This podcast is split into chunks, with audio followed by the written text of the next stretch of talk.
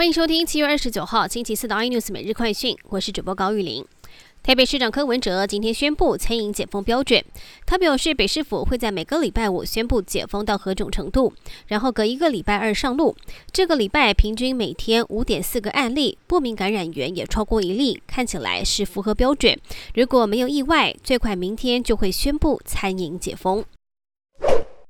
冬奥场上，小林同学林云如今天在男单四强赛出战实力非常强劲的中国选手，也是世界球王樊振东，双方分数紧咬不放，激战七局，最后林云如是以三比四落败，但是能够把球王逼到如此，被大赞完全是世界级水准。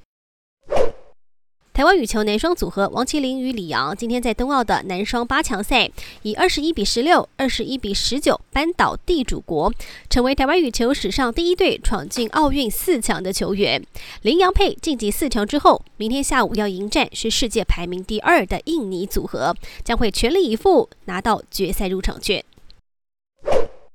国际股市止稳，港股反弹，带动台股跌升反弹走高。在货柜三雄攻上涨停，金元双雄走阳之下，大盘指数涨幅一路扩大，中场已上涨两百六十七点，收在最高的一万七千四百零二点，成功收复季线。三大法人买超两百二十一点一六亿元。